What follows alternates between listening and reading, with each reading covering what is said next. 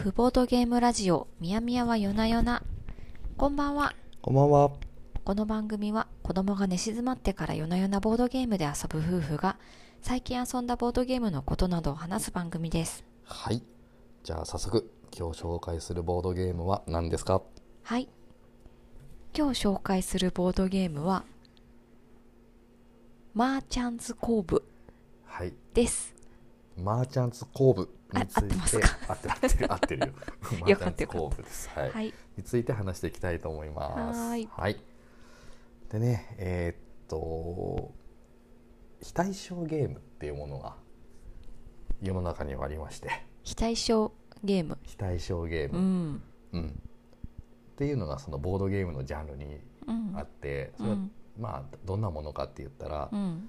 要はこう別々の陣営で戦うゲームなんだけども、なっちゃんと俺がね、うん。うん、で大体そういうゲームっていっぱいあるんだけどあそうなん？大体だ敵じゃん。あ協力ゲームじゃなかったら。そっか。そうそう、ん。なんだけどうん。そうただその非対称っていうゲームは大体、うん。あのーもちろん戦いはするんだけどもうん。そもそももう戦う時に使ううん例えばデッキとか、うん。ルールを別々のもので戦うみたいな、うん。そういうものが非対称ゲームっていう。うん。た例えばだけどえー有名なとこで言ったら「ルート」っていうゲームとかルート「トワイライト・ストラグル」っていうゲームとか、あうん、ーそういったものも別陣営のそれぞれ受け持って、うん。受け持った陣営っていうのはもう本当に全然違うルールで、はいはい。えー、と攻めていくうん。駒の動かし方とか使うカードの種類とか全然違うから、うんもう攻め方が全然違ったりとかするっていう、うん。そういうゲームが非対称ゲームって言って。そうなんだ。うん、でうちでやってるゲームの中で非対称って言ったら、うん。おそらくウォーターゲートとか。要は新聞記者とニクソン政権側で戦うんだけどあ。デッキが全く違って勝利条件も違うみたいな、そうやね。うん、うんうんそうそういうゲームが非対称ゲームっていうんだけども。で実は最近、うん。そうその非対称ゲームうんの中でも、うん。こうちょっと飛び抜けて突き抜けたうん作品がうん。発売されたってことでちょっと注目されてる、うん。それがこの「マーチャンツコーブ」っていうゲームの。あそうなんや。うん。新しいえっとねゲーム自体は2021年の去年かうん？キックスターターでこう募ったものがはいはい。なんだけどもうん。日本語版が7月292022うん。年の7月29日に日本語版が発売された、うん。国内で、うん、だから今これ収録してるのもまだ8月の上旬ぐらいだから、うんうん。まあ、出たてほやほやなの日本語版はね。そうなんだ、ん。へえ。すごい。そお乳なのね。うんということでまあただなんかそのなんでそれが注目されてるのかみたいなところとかっていううんこととか、うん。うんえーじゃあそのゲーム「マーチャンズコーブ」実際やってみて面白かったかどうかみたいな、うんうん。そういう話を今日できたらなというふうにはい。思っております。はい、はーい。じゃあね、うん。えーゲームの概要、うんううんん、紹介してもらえたらなと思います。はい。対象年齢が14歳以上所要時間が60分から90分。えっとこれは対象人数うん、が1人から4人用になっています。はい。はい。ゲームですね。うん。で1人でできるんだね。ソロもできる。へえうん、できるよ。で、えー、とこのゲーム、えーじゃあどういう設定のゲームかって言ったらうん。えーっとですねマッチャントって言ったら、まあ、商人って意味らしくてうーん。コーブって言ったら入り江、うん。要は船とかが入る入り江とかああいうことをコーブっていうらしいんだけど、うん要はもう商いがすごくさ盛んな、うんうん。うん、港みたい港町みたいなところを舞台にしたお話で、うんうんプレイヤーは商人になる。うん。うん、でそれぞれ商人になってそこの入り江で、えーとうんうん。一番こう利益を上げたお店っていうのが勝ちっていうゲームうんになってますと。ほうほでただこの商人っていうのがなんかう普通じゃなくて、ううん。うん。えーみんな違う職業でなんか生計を立ててる人たちを担当する、うん。例えば錬金術師でしょ、うん。あとは鍛冶屋とか。うん。海賊とか、うんタイムトラベラーとか。うん。占い師とか、あとはドラゴンブリーダーとかね、ううんんそういうなんかもう一見全然共通項のないようなうん。職業があって、その一つを割り当てられるっていう感じになってる、うん。はちゃめちゃなのよ。うんうん。ね。職業もあれだね。ちょっとファンタジーっていうか時代がねうん。あれだというか。そうね。ファンタジー、うん。実際のなんかうん。現実的というよりは、うん。その街に住む人とかも含めてなんか結構うんファンタジーな感じにな,、うんってて、ね、そこでのこう商売をするみたいなうん。話になってる、で当然職業もさっき言ったように海賊とか錬金寿司とかだから、うん。なんていうのかな商品の作り方とかうん。っていうのがもうみんな違ってる、そうやんな。うん。うん。っていう前提でそれがゲームのシステムにも反映されてると、うんうん。うん。で具体的に例えば例で言ったらはい。ぷよぷよと、えーワーカープレイスメント。うんが戦ったらどっちが強いのかみたいなこととか、うん紙ペンゲームとマンカラが戦ったらどっちが強いかとかうん。ルーレットとサイコロだったらどっちが勝つのかみたいな 一見もうなんか全然関係ないようなシステムが本当にこのゲームでは戦う、うんうん。普通は大体みんな同じルーレットで戦ってうん。ねあのルーレットで勝つ負けるみたいなことするんだけど、うん。そうじゃなくて全然別のゲームシステムをそれぞれ担当して、うん。同じゲームで、えー戦うみたいうんな、うん。もう不思議なねそうだゲームになねっている、本当に。これが噛み合うんだなっていうのが最初びっくりした。そうなのよ、ね。これがゲームとして成立するんかって話やけど、うんうん成立するからすごいよねねこのゲーえ本当ですよ。うん。なんかこう最初にえっ、と私はあれか錬金術師をうん。最初にやったけどもう始めた当初はお互いみやみやがやってることとも全く動きが違うからなんかもう自分一人で進めてるゲームなように感じてたけど違うんだよね。うん。ううんん、いやーすごいですよそそうだね。そうそうそれがすごい絶妙なところで、うん。そうねえ。っとびっくり。そう全然別ゲームをお互いやってるから、うん。えー他の人の絡みが全くないかって言ったら全然そんなことがなくてう、ん。うん。絡むところは絡んでうんソロでやるとこはソロでやってっていうなんとかメリハリがすごい効いてるゲームだなっていう感じがして、うんうん。そうその設計がこのゲームのすごい魅力だなとうん。確かに思った。うんうんうんでなんでそれが成立するのか。こう別ゲーやってんのにおソロゲー感だけじゃないというかね、うんうんうん。相手を感じるのかって言ったら、うん。そう。そのパートごとにね、うん。そのソロでやる部分とうんうん。一緒に共通の棒で戦う部分っていうのが綺麗に混ざってて、ああそう。要は人を雇ったりとか、うん商品を売るうん。みたいなこととかね。そういう部分っていうのはうん。共通のルールで遊ぶ、うんうん。うん。ただその売る商品を作るっていう部分そのパートだけが、うん。えー、とそれぞれのうん。別ゲーで商品を作ってくるそうってなってるから、うんうん。そう全部が綺麗にソロゲーになってないというか、うんうん。結局売る時には、えー、と同じボードのうん。中で自分に有利なお客さんを引っ張ってくるみたいなところを駆け引きしながら、うん。うんあの戦略を打っていくから、うん。うん、うんなんていうかな。結局自分だけを見てればいいっていううん。感じでもないんだよね。確かに。相手の邪魔もしたいしね。そうそうそうそうそうそう。でその辺の作りがすごくうまいなと、うん。うん。確かに。いうふうに思ったね。そっか。あー。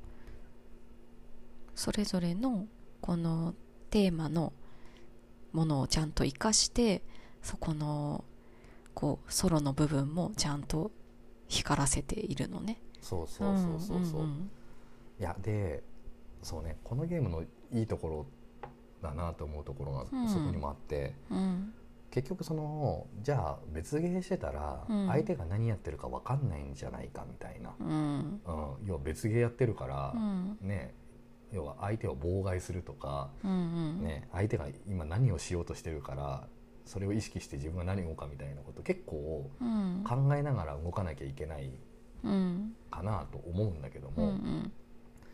なんていうかなそこをいい意味で、えー集中する部分を減らしてくれてるなって思う。おー。うん、うんうん。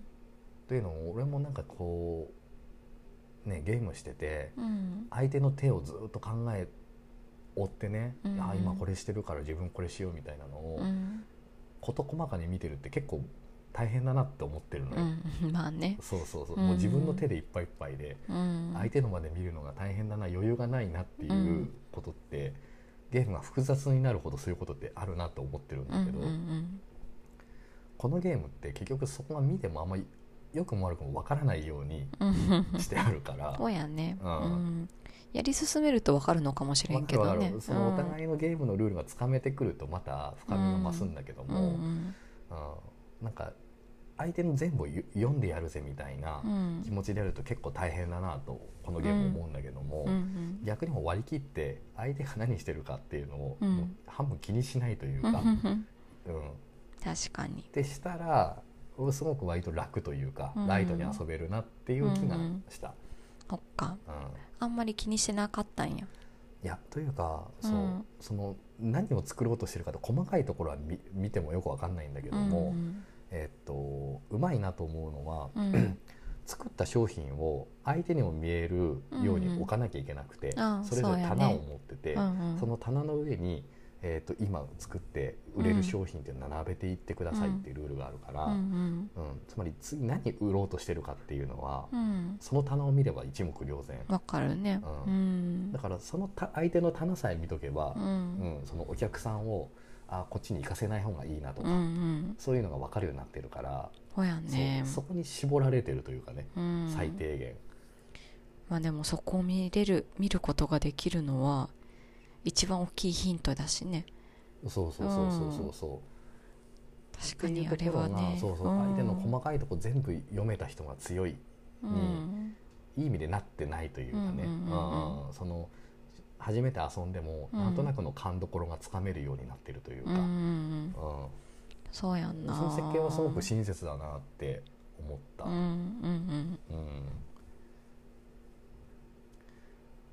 あれがないと結構辛いかも。うんうんうんうんうんうん。そうなんだよね。で今まあそういうようなこううん。遊びやすい配慮みたいな話で言ったら、うん。そうこのゲームそうね。逆にそういろんなルールがめちゃくちゃに合わさってて、うん。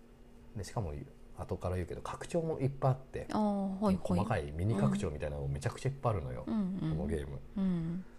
うんでそんだけいろんな要素がごちゃごちゃ混ざってたらうん。バランスが崩れてるんじゃないかみたいな。うん。多分そういう心配って当然出てくると思ううんうのね。ん。うん。なんだけど遊んでて思ったのは、うん。結構細やかだなって思った。その辺のこうバランスとかっていうのをこう雑にうん。なんかこう要素だけをただ加えてるんじゃなくて、うん。えーっとそのルールとかいろいろ読んでいくとう、ん。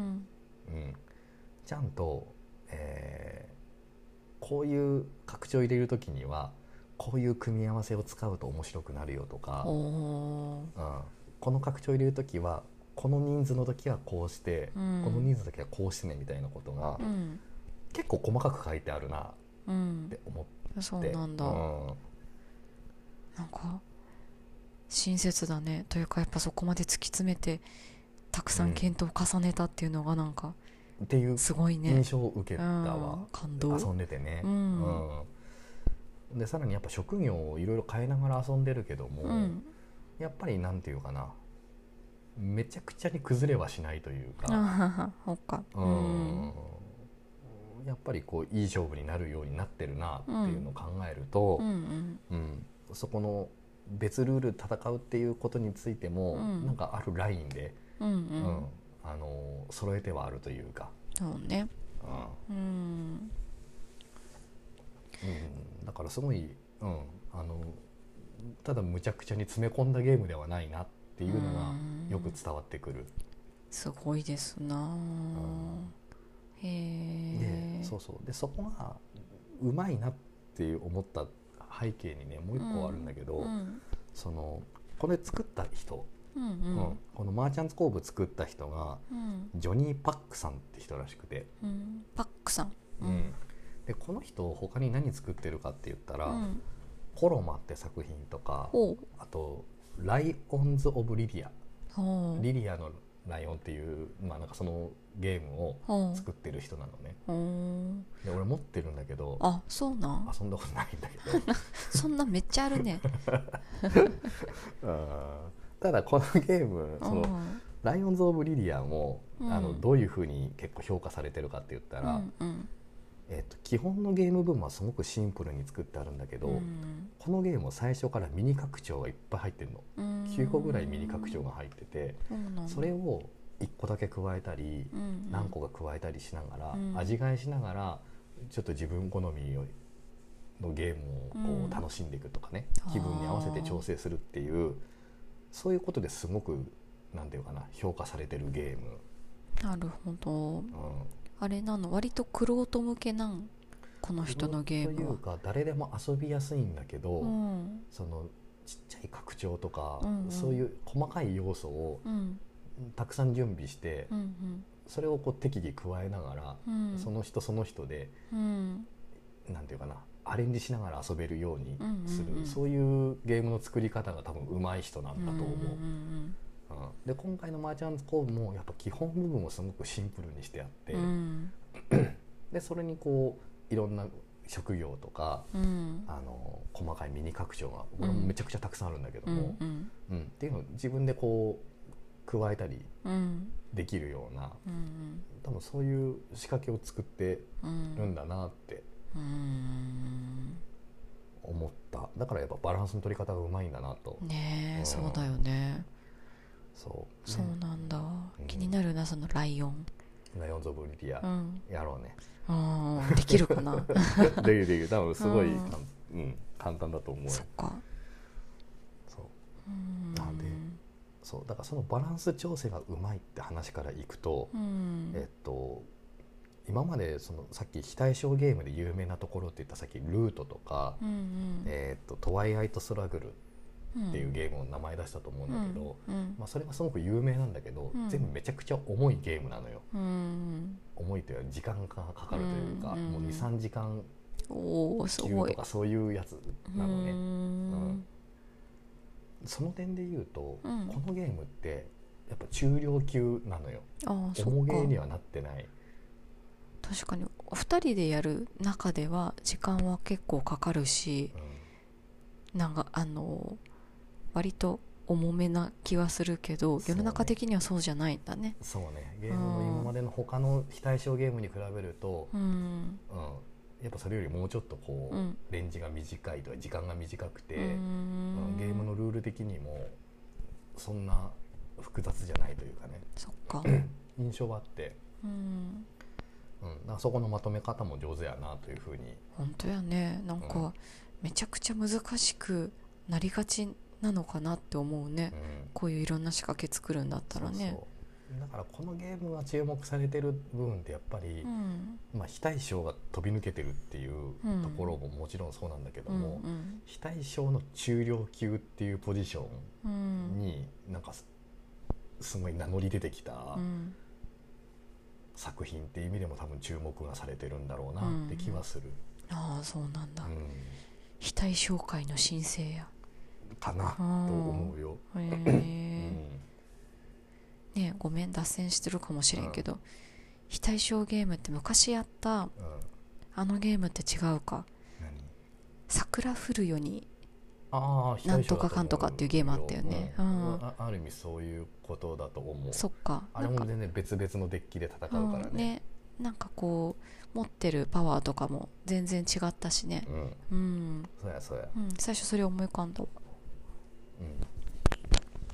そうだね。ただあれはねほら要は同じカードで、なんかデッキは違うけど、うん。同じカードシステムで戦っていくって感じだから、うんうん。そうそうそそうう。ん。なんだけどこっちはもうそもそもルールが違うから だよね。ね、ぷよぷよこっちしてんのに相手ずっとサイコロ振ってるみたいなうんすごろくしてるみたいなんで。う、ん。うん。その非対称っぷりはちょっと突き抜けてる本当だね。そう、そうだうん。ねいやすごいですな。ね。うん。あのーあと箱がでかい。そうだね。でかいね。すごいよね。最初この大きさを見たらあこれ私できんわとちょっと思ったけど本当に それだけちょっとこう夢のあるあのーなんていうかいろんなコマがあったりとかそれだけこうバリエーションが豊富なのに意外とできちゃうっていうのはすごいいいとこだね。そうだね。うんそうだから結局一つのゲームの中に、うなんんかいくつものゲームが一緒に入ってるって感じだからそうやね。やっぱでかくなるのだよね。うん。そうだよね。そう。だからまあそうねそれが、ううん。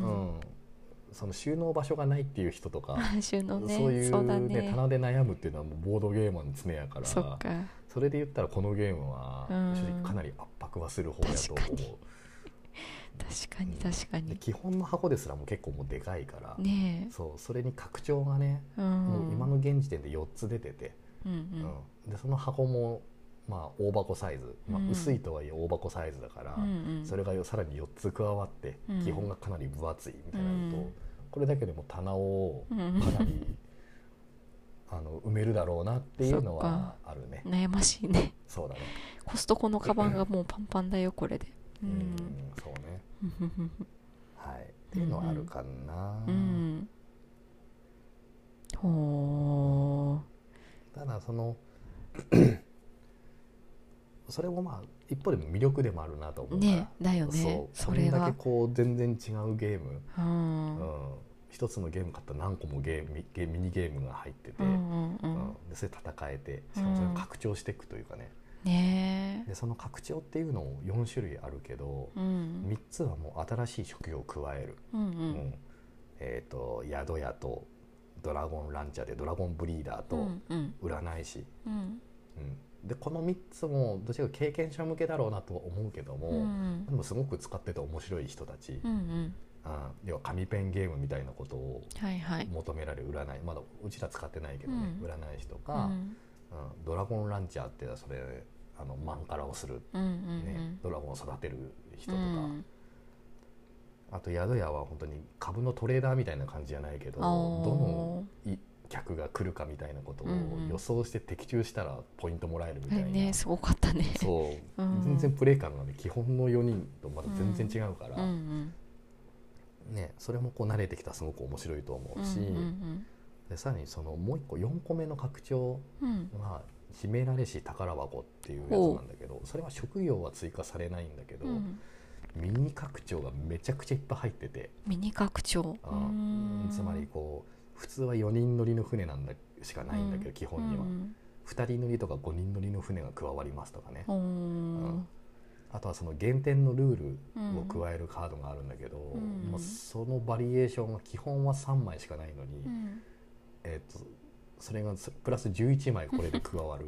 やめてくれ。うんだからもうめちゃくちゃこう広がるのね、うん。それ以外にもめっちゃ要素がたくさんあって、うん。そう。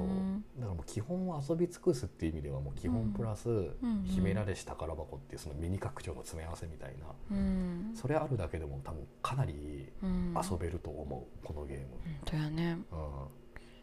最初に作る時に全部こんなことやりたいって思い浮かんだんかな？うんじゃない、うん。いやわかんないけど、ねどう引き算していったのかがめっちゃ気になる。てるんだろうね。ねすごいね。うん、いやでもいろいろ考えてからでも、うん。そうだね。基本の部分をすごくシンプルにしてってるんだろうね、うんうん。ねあーかわかんないけどね、うん。まあすごいなと思うよね、いやはや。そっか。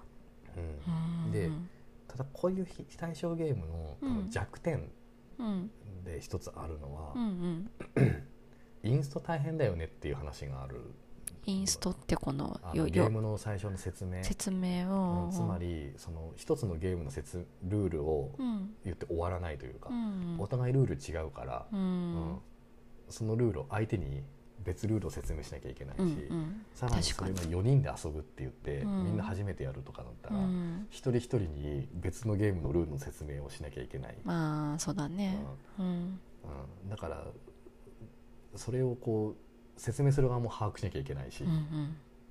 うん。覚えることがめっちゃたくさんあるっていうのが、うん。正直ハードルが高い、それはある。うん。そうやねただこのゲームに関しては、うん。えっと、ちょっとこうその弱点を補うよううなん。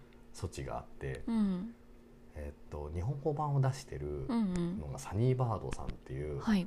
長崎のねうんうん。ボードゲームメーカーさんなんだけども、うん。そこのサニーバードさんが YouTube でうん。そのルール説明動画を上げてくれてるのよ。あああれは公式のというか、まあ公式そのじゃない日本公式はないもちろんその許可を取ってうん。うん日本でつ流通させてるメーカーうん。が日本人向けにルール説明動画を作ってくれていてうんしかもそれが基本のものもあるし、うん。えー、と各職業分のうん。ルール説明動画もそれぞれ作ってくれてる、うんうん。うん。でもう各職業のなんてもう多分10分前後ぐらいのが基本だから、うんそれをとりあえず見とけば、うん。うん、ルールはもう事前に分かったりするしう、ん覚える方も楽だし、そうやね。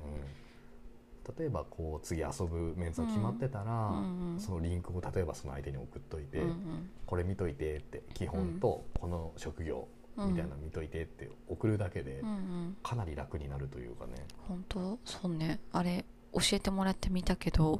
視覚的にプレイしているのを見ることができると口頭で説明されるよりもめちゃくちゃ分かりやすい、楽々。うん。うん。まあ、2人で遊ぶ時なんか別にもう一緒にルールの動画うん見てから遊んでもいいぐらいだと思うし、そうやんね。うん。そうそう。うん。だからねそのインスト全部自分でしなきゃっていうのが苦しいと思ってるんだとしたら、うんもうその動画は、うん。YouTube の動画はもう絶対あの使うと。うんうん。かなり楽になる、はい自分もまあそれあれがあったから正直遊ぼうと思えたところうん。はあるぐらい、そっか確かにね。ちょっとお手上げ感はあるよいねやー正直そのインスト嫌だなと思って積んでたところがあるから、うん、助かりました、確かに私も聞きながら寝てたかも途中で。うん。はい。うんうんというまあそんなゲームうん。うんですかね、ぽい。ちなみにこのゲームまた新しい拡張が出るらしくて海あす外では。ごいねうん、キックスターターで今度やるのかな、うん。まだまだ持っとるね。あー多分別の多分ゲームシステムを多分取り入れてくるんだと思うんだけども。すげえ。うんすごいなと思うね。ねはい。じゃあそんなゲームはい。ほい。ですが、なんか言い残したことある大丈 おおおおおう。うん。大丈夫かな？夫、うん、うんうんうんじゃあ4年などの発表いきましょうか。はい。夜な夜などね。はい。はい、えーこの番組では夜な夜な遊び態度通称夜な夜などを5段階で発表しています。数字が高いほど大好きなゲームです。夜な夜などどうでしたか、えーまずみやみやからね。はい、えーじゃあ私のですね「はい。夜な夜など」はですねうん。4.5かな、うんうん。はい4.5です。高いね。高い。うんいやすごくこうねこんだけの要素をうまくこんだけまとめてくれてるなっていうのがうん。もう率直なところうで、ん。うん。しかもさっきのそのインストのハードルも下げてくれてるとかね、うん。ことも含めてすごく遊びやすくしてくれてるし、ほやんね。で実際やっぱねいろんな職業を使っていくっていうのがやっぱ新しいし、うん。やっぱ全部の職業を使ってみたいって気持ちになったりとかうんうんさせてくれるし、うん。うん。うん、なんかね遊びたい欲を高める仕掛けがたくさんあるゲームやなと、うん。うん、思いました、ね。うん、でおまけで言うとそのさっきのソロ。うん。一人で遊べるって話もあったけど、うん。あれもねその秘められし宝箱っていうその拡張買うとうん。ソロルールだけでなんだっけかな。12のシナリオだか30なんだかのシナリオだか忘れたけどなんか莫大な量のうん。ソロシナリオがついてきて。すごい。ああ12かすごいね。ソロでもそんだけ遊べるしみたいなところで言うと、うんうんうんまあむちゃくちゃね、うん。はい。無限に遊べるゲームやなとだね。思います、で逆に5じゃない理由を言うとすれば、うんまあ今のねうちらのこう生活状況的に言うと、うん。やっぱ90分ぐらい1回遊ぶと、ううんちはゆっくり遊ぶのもあるけど、うんうんうん職業も変えてるからなんうんだけど、うんちょっとやっぱ90分が長いんだよね。それが60分で収まってくれたらそうね。うん非常にありがたいんだけど。確かに最後の方は結構駆け足で。なっちゃうよな。保育園の連絡帳書きながらやってますって感じ。うん。まあ同じ職業を突き詰めてったりすればうん。もっと早くなるだろうし、まあ、そのミニ拡張の要素とかも正直抜いてったりすればうん。もっと短い遊べるようなルール作りはできると思うんだけど、うんうんちょっと今の生活状況とは少しマッチしないところがあるなと思うんだけど、でもぜ絶対これは面白いし多分手放さないゲームだろうなとは思います。はい、すげえということで私はそんな感じなんですが。はい。なっちゃんいかがでしょうか？あでも私も4.5かな。おおそうなんや。あのー なんかこのめっちゃ難しそうやけど意外とできるじゃんっていうこの自分の自分できたじゃんみたいな。そういうのもすごいあったね。なんか私の中では全然あのいつもやってるゲームよりもはるかに結構考えることが多いあゲームに入るからうん。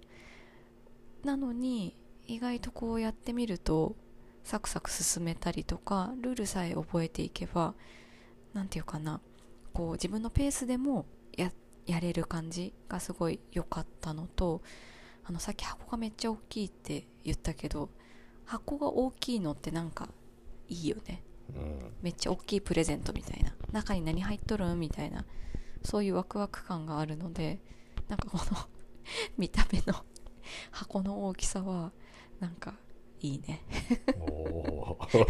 多分そう言ってくれるうんパートナーがいるっていうのはすごくお恵まれてるね。あ そっか。自分は。おい邪魔やぞとかじゃない。うんないないね。から大丈夫。あのうんうん。ちょっと場所は考えないけどね。うんいやーすごい。もうなんこのあのねゲーム何種類入っとるんかなと思ったら全部マーチャンズマーチャンツコーブだった時。びっくりしたわ。あそう。ねうんびっくりしたコストコバッグが埋まるぐらい全部はマーチャンズコーブだもんね。全部かいって感じだったねうんいやなんか他のもやってみたいねうんうんそうねうんまあそうだな今喋ってて思い出したけどそうでこのゲーム、うんなんていうかなやっぱ一発うん当てた時ってめっちゃ勝利点入るやん。そうびっくりした。一発の具合も気持ちいいよね。そうやね。最後まで分かんないというか。そうやね。うんうん。前もなんか俺ちょっと勝ってるかなと思って、うん。なんか多分30点40点ぐらい差つけてうん。うん先行してて、うんでもう最終ラウンドだしこれ勝つなと思ってたら、うん。最後のなんか飽きないフェーズみたいなのでう、んなんか2人ともなんかね100何十点ぐらい稼いで、うんうんね。そんでまくられたよね。うんみっちゃんが140点ぐらい稼いでみたいな、びっくりした。私も。そう。最後300何十対うん。290とか、そっかそんなにいったか。そんな点数で終わるなんていうかね、うん。弾けっぷりもすごいなって気がするよね,、ね。コンボが起きたね。あれはドラゴンランチャーの時か。そうやそうやそうや、んんん。そうだからね。そうそそのなんか結構うん。バブリーな戦いになるというかね。そうやね。その応酬も、まあはちゃめちゃで楽しいなと 思います。うんうん。うん。楽しみ方はいっぱい。うん。うん。まあまあなんせ2人ともまあ結構評価高いだよね。うんうんはい、ですな。はい。まあこんなとこですかね。うん。ほんならじゃあ後半いきましょう。はい。後半は、えー、といつもゲームに関係あることとかそうじゃないことを雑談してますと。うん。で今日なんですけど、うん。まあいつもこれ考えるのなんかちょっとネタがない なくなってくるというかあえれなので、えええすみません。ちょっと少しガムトークっていうねうん。トトークを内容をこう考えてくれるうん。ゲームが世の中にありましてうんうん。それをちょっと一つやって締めていこうかなと思っておりますと、うん。うんじゃあちょっとはい。ガムトークさんにね、ちょっとマジ今日のトークテーマ考えてもらおうかなとお分かった。思うんですが1枚じゃあ語彙のなさが。適当に聞いてもらっていいですかね？はい。ほんならこれ。はい。じゃあそれでめくってもらっていいですか、うん。うん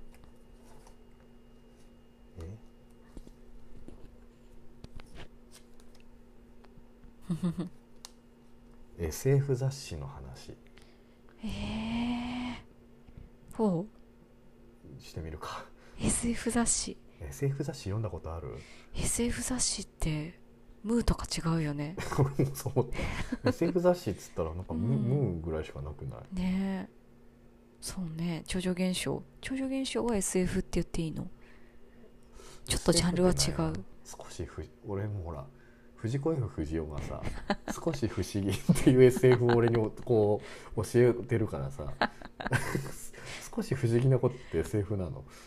そうそそうなれ言ったらのもうジャンプも全部世の中の大体少し不思議になってくるんだけど コロコロコミックとかも全部少し不思議になってくるんだけど違うか？SF、SF っていうのはでも大体あれじゃない？なんかこううん、映画とかでもちょっと異なる話というか、う宇宙を旅するとかさ、やっぱ少し不思議だ。そういうことなのかなじゃあ、ね。少しうちらの中の定義は少し不思議な雑誌、少し不思議な雑誌の話。読んだことある、雑誌自体読まんね最近。うん、昔さ。じゃあいいよ。ムームーの話しようじゃムームー。ムー読んだことある？ムーの編集者みたいな人のあの記事とかたまに読むけど。マジで？どどこで読むの？どこだろブログみたいなやつ、う内容がもうんうわ覚えてないくらいさらっもうあれだね。うん、流れているね。そうなんだ、うん。へえ。いやなんかさ たまに行く結構有名なラーメン屋さんがあって。うん。そこなんか知らんけどそこの待合に置いてある本がムーなんだよ。あなんかムーだけなんかさバックナンバーからバチンと揃っててさ。あ、すごいね。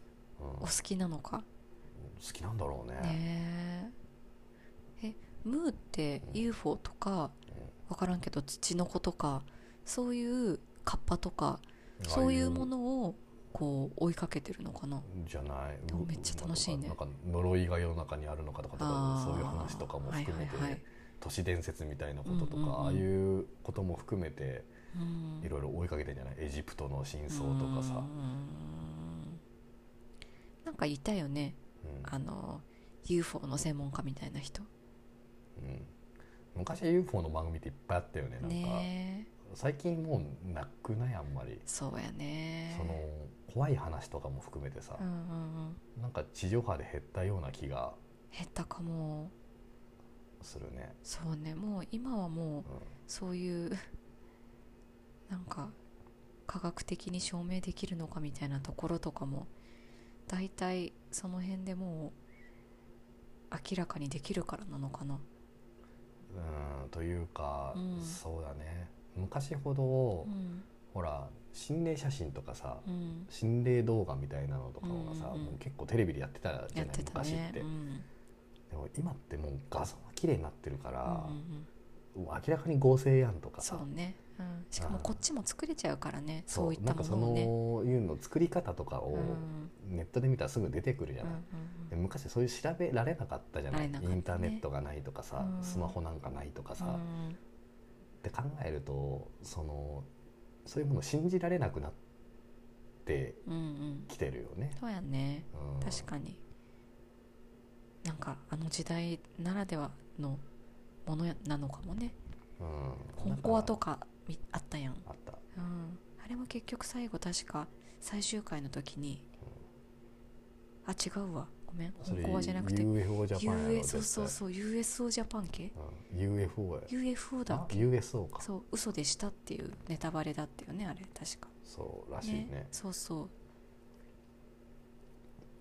そうね USO ジャパンって分かる人どんだけおるん？あめっちゃ時代やね。わかるかな、もうあれ10 20年ぐらい前。うん、嵐が出てたでしょ？出てた、うん。うん。そう。でも今そうか。嵐と言ってももう知らない人もいるのか。知らないっていうか。嵐知るってない人い いないんじゃない？わかんないけど。そっかそっか。うんうん嵐だって解散したのって去年？うんうん活動休止。活動休止か。うんうん。いうんやそう嵐がやってた番組だったような気がする。そっか。うん確かになんかそういうそういうねえ超常現象みたいなものより怖いものの方がいっぱい溢れてるからなんかもう逆にそういったものをいろいろし見てるとなんかワクワクする方が勝つかもしれん。そう。そうん。ういやだからうん。逆にその目に見えないものを信じられなくなっている時代だからうんうんうん。受けたっていう意味では、うんうん。ほら「ゲゲゲの女房」とかさあうんあれ流行ったのってどちらかというとこう、見えないけどそういうものがいるっていう、うん。ああいう考え方というかさ、うん。それが結構世の中に受けたうんうん。ところもあると思うんだけど、うん。そうだからやっぱそういうことをやっぱそこで信じられなくなるっていうことは、なんていうのかな。その自分に良くないことがあった時にさはいはい。結局それがなんかうん。目に見えないものとかう、ん。その理屈で説明できないものっていうのがないって話になったらさ、うんうん。もう誰かのせいになるやんか。自分のせいになるか、だ相手のせいになるかみたいな、うんもう目に見えるうん。悪いうん悪者がいるというかさうん運なんてものもないとかねうん話になってくるし、それがさ神様のせいだとかさ、うん。あの時のなんかこう縁起でもないことやっちゃったからこう女になっちゃったみたいなさ、うん。こう自分で受け止めなくてよかったりすることを、うんもう今ってもうみんな誰かが受け止めなきゃいけなかったり、誰かを攻撃しなきゃそれをこう処理できないようなことばかりになっていくから、なんかうん。やっぱそういうことを信じれるっていうことは大事だろうなと思うし。そうやね。いやササンタを信じるか信じないかとかもね、そういうことも含めてだろうけど、なんかそういう必要なうん。少し不思議エッセンスってあるんやろうね。人生の中にね。ようん。いやだからやっぱ子供とかもさ、うん。ね、調べたら色々分かる世の中ではあるけどさ、うんうんそういうものが一応あるんじゃないかなっていうのをやっぱ心の隅にうんうんずっと思えるというかね、うんうん子になってほしいなと思うよね。そうやね。うん。本当やうんいねやそういう力は大事だと思うわ。うん。そういうなんか想像とか少し不思議なものを追いかけたりするなんか知的探求心みたいなものでいろんなもの多分生まれてきたと思うとね。大人もそういったものをちょっと捨てずになんか持っていたいなと思いますな。そうだね、まうん。あ幸いうちのね上の子はほら、ウルトラマンとかプリキュアとかさ、うんうん。めっちゃ憧れてるしさ、好うん。きやんか、ね。もう毎日サンタ来ないかなとかも言ってるしね。うん。ね、そういう気持ち大事にしてもらいたいよね。本当だね。うん。うん。そうだね。はい。うん。SF の話、ね。じゃあいい話で締めましょうか。はい。いい話やね。はいはい、終わろっか。めっちゃ喋ったんじゃない、はい。えじゃあ締めの一言言って終わりましょうかね。え、うん。はい、はい、締めの一言か。はい、なんちゃんある？なんか。えっ、ー、とうーんとそうですね。あの暑いので出しっぱなしのパンとかのカビとかに気をつけた方がいいと思います。と思ったなっちゃんとおー。はい。最近コストコでうん。なんか甘酒とヨーグルトを混ぜたドリンクみたいなのを買ったんですけど、うんうん。それがめちゃくちゃうまいうん。なと思っているミヤミヤでした、うんうんはいおやすみなさい、はいおやすみなさはいい